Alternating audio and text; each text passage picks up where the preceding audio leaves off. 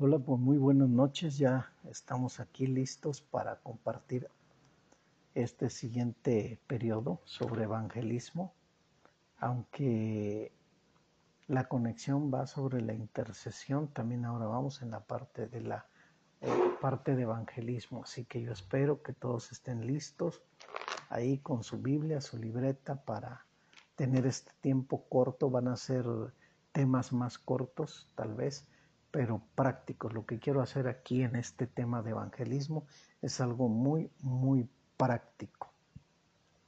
Y cuando digo práctico, práctico encierra tres palabras. Lo primero es oír, la segunda es eh, entender y la tercera es actuar. Sí, cuando nosotros entendemos estos términos podemos eh, reaccionar rápidamente en lo que estamos entendiendo por evangelismo.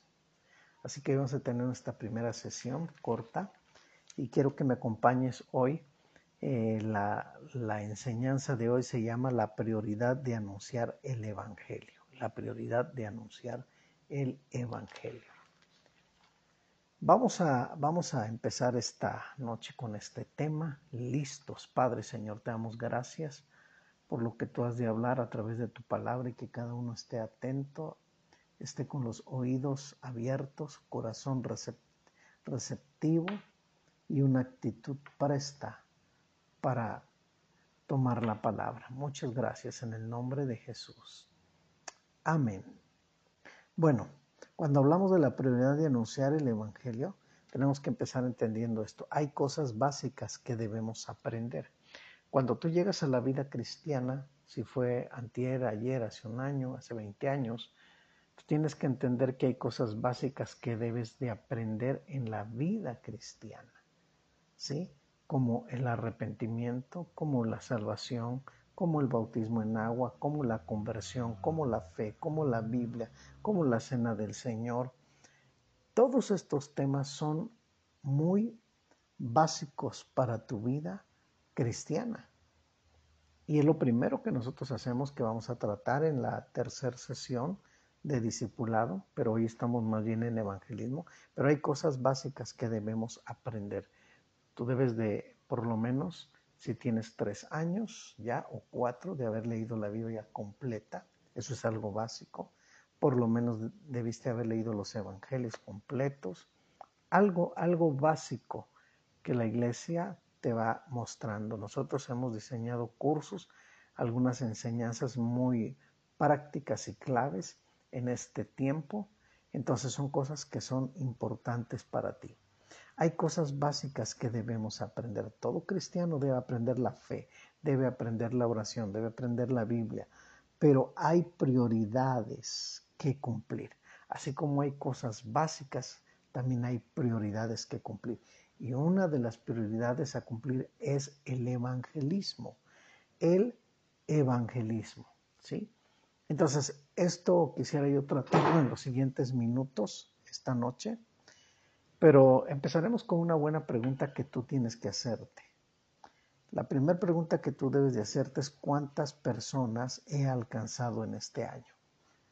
2021, estamos en marzo que es decir, enero, febrero, marzo, vamos a entrar a tres meses y la pregunta es, ¿cuántas personas has alcanzado en este año? A lo mejor digas, difícil, muy difícil. Sí, difícil porque para ti todavía no es la prioridad del reino, probablemente. Pero te haré otra pregunta más, todavía más, más complicadita. ¿Y cuántos años llevas de ser cristiano? Y a lo largo de tu conversión cuántas almas has ganado para Cristo. Puedes hacer una buena, una buena observación de estas preguntas. ¿Cuántas almas has ganado este, este, año que empezó o cuántas almas has ganado también durante toda o todo el tiempo que llevas de ser cristiano? Bueno, esto ya nos sacude un poquito porque nosotros pensamos que ser cristiano es ir a la iglesia el domingo, llevar mi Biblia, ir con mi familia, sentarme y hasta tal vez ponerle el nombre a mi asiento. Y si en esta temporada tan larga de un año ya eso se acabó nada de nombre del asiento, algunos hasta perdieron la silla ya y, y algunos hasta se fueron con todo y silla, lo más tremendo. Pero ese es el punto, por eso es que Dios tiene que mover la iglesia, Dios tiene que sacudirla, porque la iglesia siempre tiende a acomodarse. A los cristianos nos gusta estar muy cómodos, ¿sí? Pero el punto no es ese, el punto es que el Señor quiere que vayamos más allá. Por eso este eh, mensaje, este primer mensaje es movernos, movernos. Este entrenamiento es para que tú entiendas que la, prioridad en nuestra vida, si soy cristiano, es de anunciar el Evangelio. Así que por lo menos con estas dos preguntas ya se te movió el piso.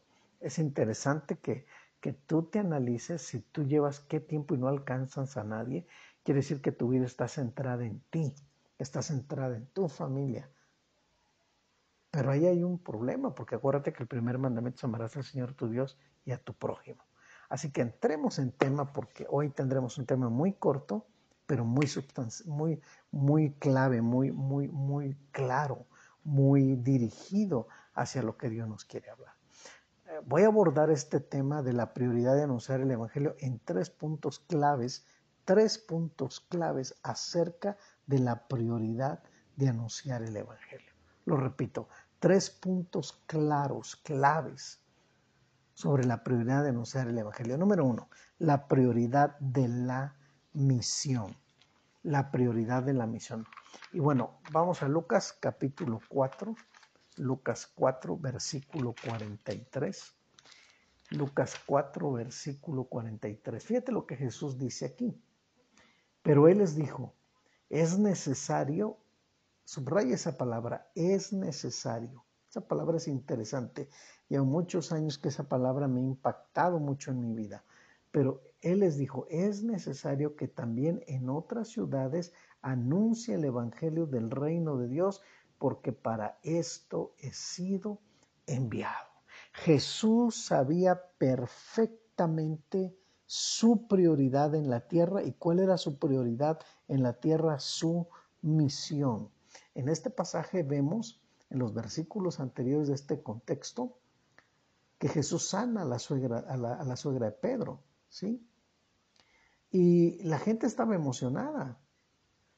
Había, había sanidades, había gente libre de muchos demonios, atados por los demonios, personas que no tenían paz, fueron libres de alguna manera, dice la Biblia que todos los que tenían enfermos de diversas enfermedades los traían a Él y poniendo las manos sobre cada uno de ellos los sanaba. Eso está en el verso 40 del mismo capítulo que acabamos de leer. Entonces empezamos a ver una de sanidades, de, de todo tipo de enfermedad, liberaciones, y la gente estaba tan, tan acomodada en ver lo que Jesús hacía, fíjate, tan acomodada en ver lo maravilloso que ocurría en cada uno de estos. Eso sucedió, eh, yo lo pude palpar hace 30 años, 40, 35 años. Yo recuerdo cuando estábamos nosotros tocando en un grupo musical cristiano, hacíamos evangelismo y llegábamos a estadios, estadios repletos de gente.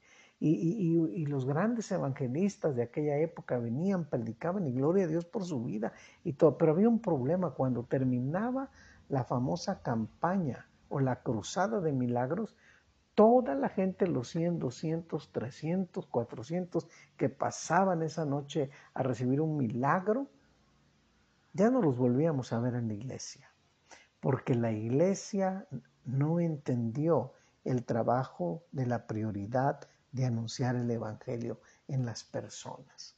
Así que Jesús les dice, está muy, muy padre este tiempo, hay sanidades, pero en el 43 les dice, es necesario que también a otras ciudades anuncie el Evangelio del reino de Dios, porque para esto he sido enviado.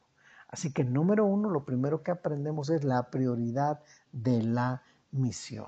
Esta palabra es necesario se traduce en la NTV también como debo. Se traduce en la versión NBI como es preciso. Así que si juntamos estas mismas palabras de es necesario, debo, es preciso, no hay alternativa. El Evangelio ha llegado a nosotros, pero ¿por qué llegó a nosotros y para qué llegó a nosotros? Lo repito, ¿por qué llegó a nosotros el Evangelio y para qué llegó a nosotros? Porque es necesario. Porque debo.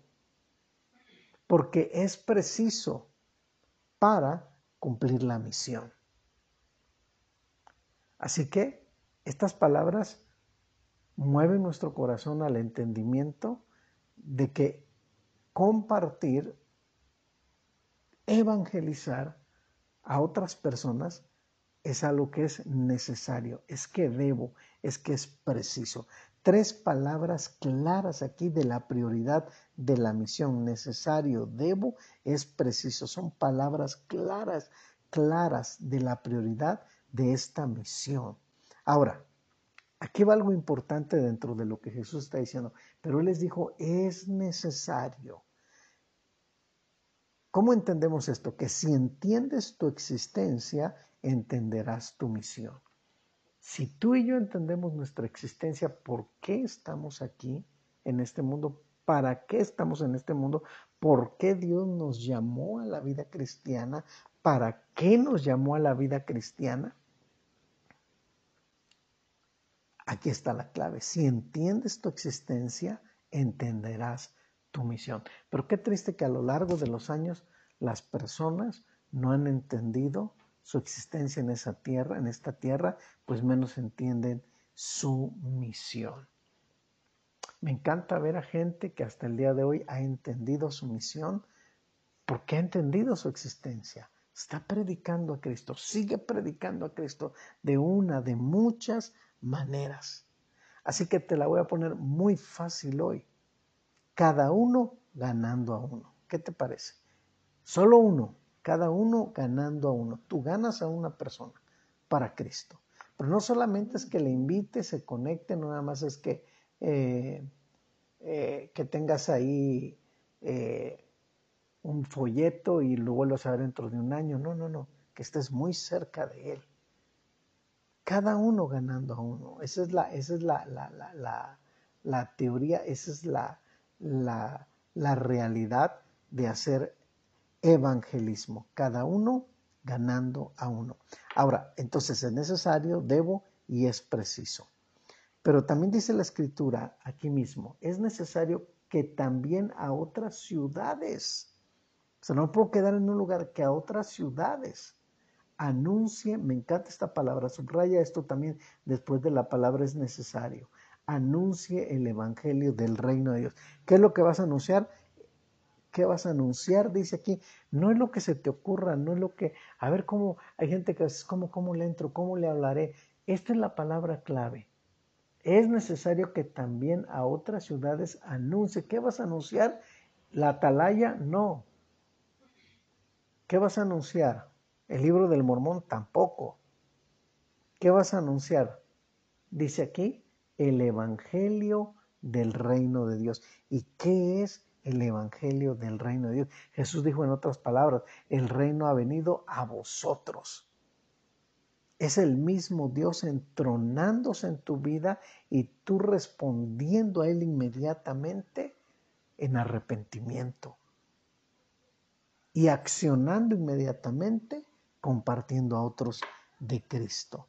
Así que interesante porque el Evangelio del reino de Dios ha venido y el reino de Dios es justicia, paz y gozo en el Espíritu. Así que cuando el reino se establece en una persona, estamos hablando que se ha establecido la justicia, se ha, justido, se ha, se ha, se ha, se ha entronado la justicia, se ha entronado la paz y se ha entronado el gozo. Ese es el reino, justicia, paz y gozo en el Espíritu.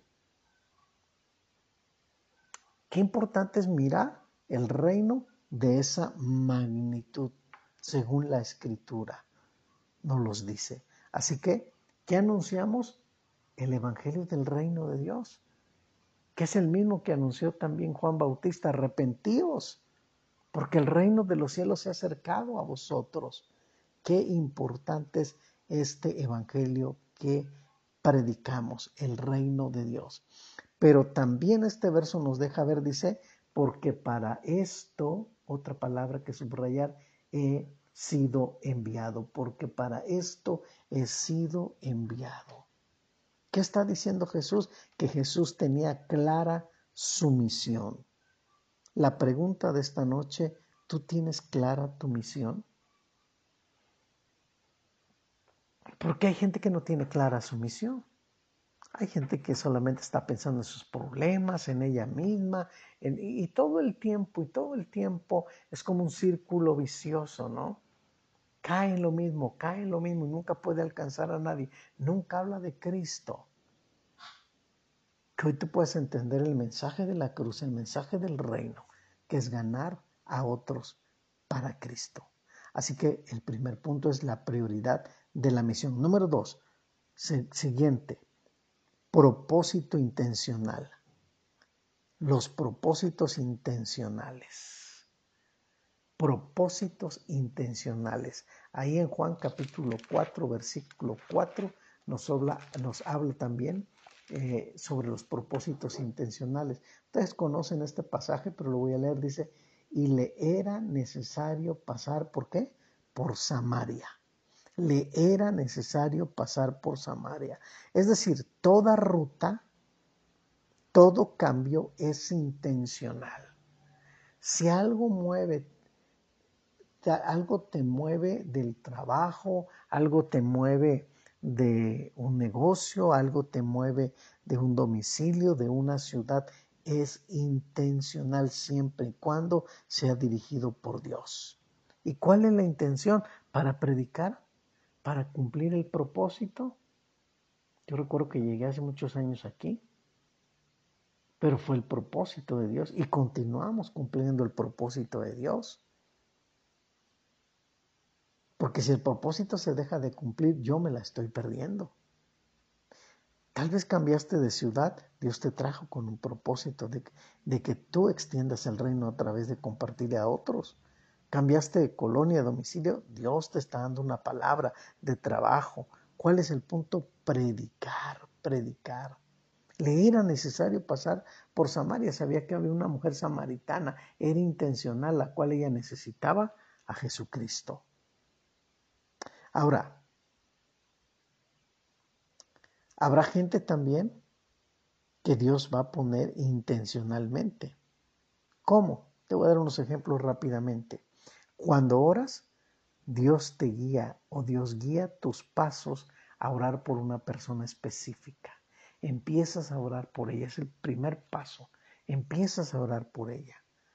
Segundo, te pone una carga para que se cumpla el propósito. Te pone una carga por esa persona. Tercero, cuando estás en el peor momento, ahí hay una oportunidad para compartir a Cristo. Son detalles que a veces nosotros no tomamos en cuenta, pero son detalles claros de evangelizar. Bien, entonces por lo menos en estos dos puntos encontramos la prioridad de la misión, los propósitos intencionales o propósitos intencionales, todo lo que se mueva, sea que estés en algún lugar comparte de Cristo, comparte, comparte. Y siempre asegúrate después de compartir, de tomar nombre, dirección y hacer una conexión y darle seguimiento a esa persona. Porque eso es importante. No solo es tirar la semilla donde caiga. Es un propósito intencional, intencional. Así que donde quiera que nosotros puedes subirte en autobús, puedes estar hoy en el asunto de las vacunas y alguien está cerca de ti, puedes compartirle de Cristo todo se presta para compartir su palabra. Tercero, desafío, el desafío de ser cristiano y anunciar el Evangelio. El desafío de ser cristiano y anunciar el Evangelio. Hay mucha gente que es cristiana pero no anuncia el Evangelio. Se ha acomodado en la iglesia, se ha acomodado en su vida, en su rutina, pero no comparte la palabra. Mira lo que dice el apóstol Pablo, primera carta a los Corintios capítulo 9, versículo 16. Primera de Corintios 9, 16. Dice la palabra así, pues si anuncio el Evangelio, no tengo por qué gloriarme, porque me es impuesta necesidad, y ay de mí si no anunciare el Evangelio. Qué glorioso. Siempre cuando anunciemos la palabra, la gloria es para Dios. ¿Sabes por qué muchas veces ocurren personas que dividen o que sienten que son pastores y no lo son? Porque tal vez empiezan a compartir y un grupo llega a su casa, dos, tres, cinco personas, diez, pero muchas veces no son pastores, son discípulos que están compartiendo y es donde se pierde la visión en muchos. Cuando alguien tiene un llamado, Dios confirma, Dios dirige, pero que nuestro trabajo y nuestra labor de cada uno de nosotros es lo que dice el apóstol Pablo, que Dios sea glorificado. Qué bueno si abres tu casa y empezamos a predicar a Cristo y llega un alma, llega dos. Presencialmente hoy no lo podemos hacer, pero por vía, hoy por una, una, una videollamada, por estar haciendo videollamadas con personas, compartiéndoles la palabra. Hay muchas maneras hoy en las redes sociales que tú puedes compartir la palabra, pero que la gloria sea para Dios. Y dice, no tengo por qué gloriarme porque me es impuesta necesidad. Note esa palabra, me es impuesta necesidad. Quiere decir que en el apóstol Pablo había un fuego en el interior que nos lleva a compartir. Tú necesitas un fuego en el interior de Dios que te lleve a compartir a otras personas de Cristo. Un fuego en tu interior que le comparta del amor, de la misericordia, de lo que tú has recibido de Dios. Como dijo Jesús en el principio cuando estuvimos leyendo, ¿verdad? Cuando sanó a la suegra Pedro, Pedro hizo muchos milagros y la gente lo quería retener, se empezaron a acomodar, dijo, es necesario que yo me vaya a otras ciudades. Qué claro es esto. Debe haber un fuego en el interior para compartir la palabra. Y mira cómo termina diciendo el apóstol Pablo en el verso 16. Y ay de mí si no anunciare el Evangelio. Ay de mí y ay de mí si no anunciare el Evangelio.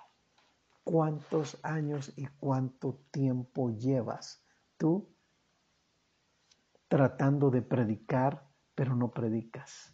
sabiendo que debes de predicar a Cristo, pero no lo haces.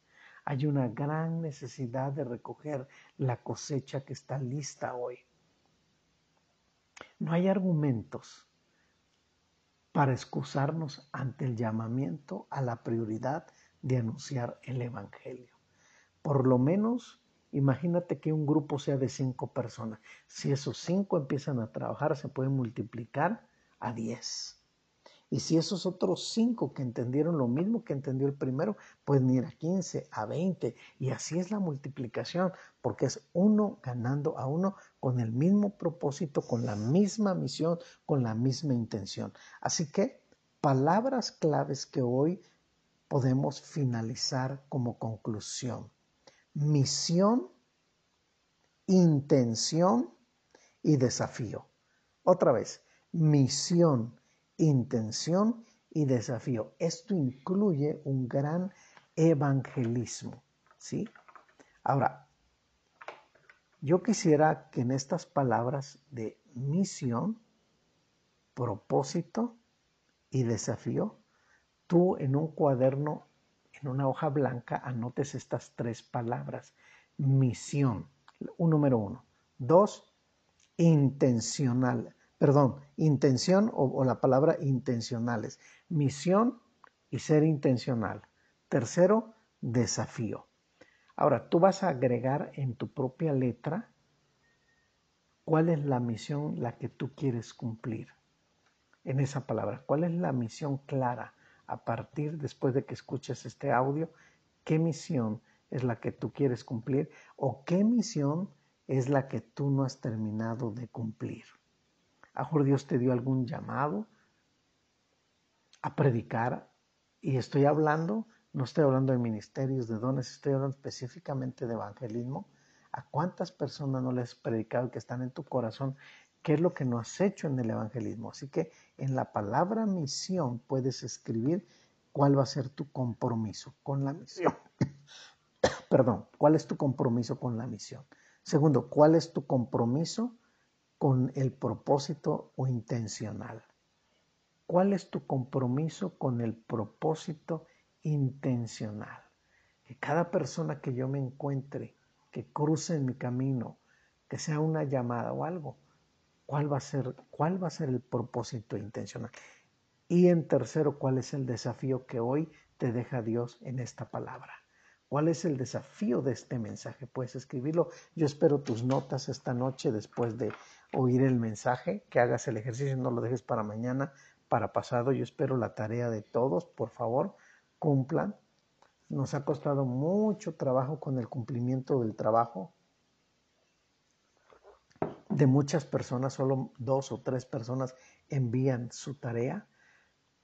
Yo sé que a lo mejor muchos observan, oyen, apuntan y les da pena que su letra no se intimiden en su letra, en su persona, en cómo son. Es importante hacer comunidad en esto. Así que yo espero que esta palabra te haya bendecido. Señor, gracias por tu palabra y porque hoy nos recuerdas y nos llevas a un gran trabajo por hacer. Te agradecemos por lo que tú has hablado este día y empujándonos a vivir la vida cristiana como tú quieres. Gracias por el privilegio de que tu reino ha venido a nosotros. Gracias porque el privilegio que tu palabra nos ha alcanzado. Y ahora tenemos la gran necesidad, un fuego de compartir tu palabra a otros. Aquí estamos, materias dispuestas, vidas dispuestas. Hemos entendido la razón de vivir, por qué existimos y para qué existimos. Porque nos es necesario, porque nos es impuesta la necesidad, porque hay un fuego dentro de nuestro interior que arde por compartir. Que ese fuego en el nombre de Jesús, que ese fuego de avivamiento por las almas hay en todas las personas. Hace días partió contigo, Señor, un gran hombre como Luis Palau, que fue a muchas partes del mundo y miles de gente, decía alguien, llegó a la presencia de Dios cargado de almas Qué impactante. Llegó a la presencia de Dios cargado de almas, porque fue un hombre que compartió. ¿Cómo vamos a llegar a la presencia de Dios el día que nos llames? ¿Cuántas almas le arrebatamos al enemigo? ¿Cuántas almas le compartimos? ¿Cuántos? Señor, que este reto hoy lo tengamos cada uno. En el nombre de Cristo Jesús. Amén. Espero que disfruten esta enseñanza, por favor y que hagan su tarea y me la envíen ahí al WhatsApp de vida para que todos lo veamos y todos estén viendo que interactuamos. Se los encargo, por favor. Dios les bendiga.